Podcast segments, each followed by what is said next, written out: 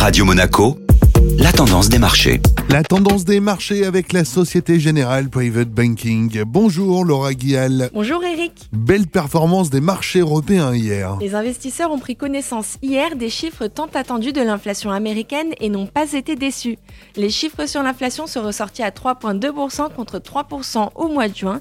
L'augmentation est restée limitée grâce notamment au repli des coûts de l'électricité et des véhicules d'occasion.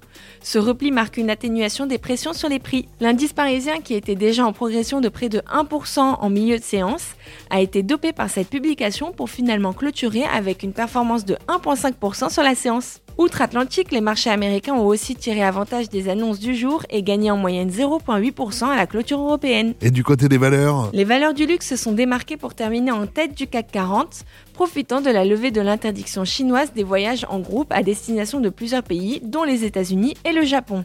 Les titres LVMH et Hermès ont progressé de plus de 3% hier. Bonne journée à tous. Société Générale Private Banking Monaco vous a présenté la tendance des marchés.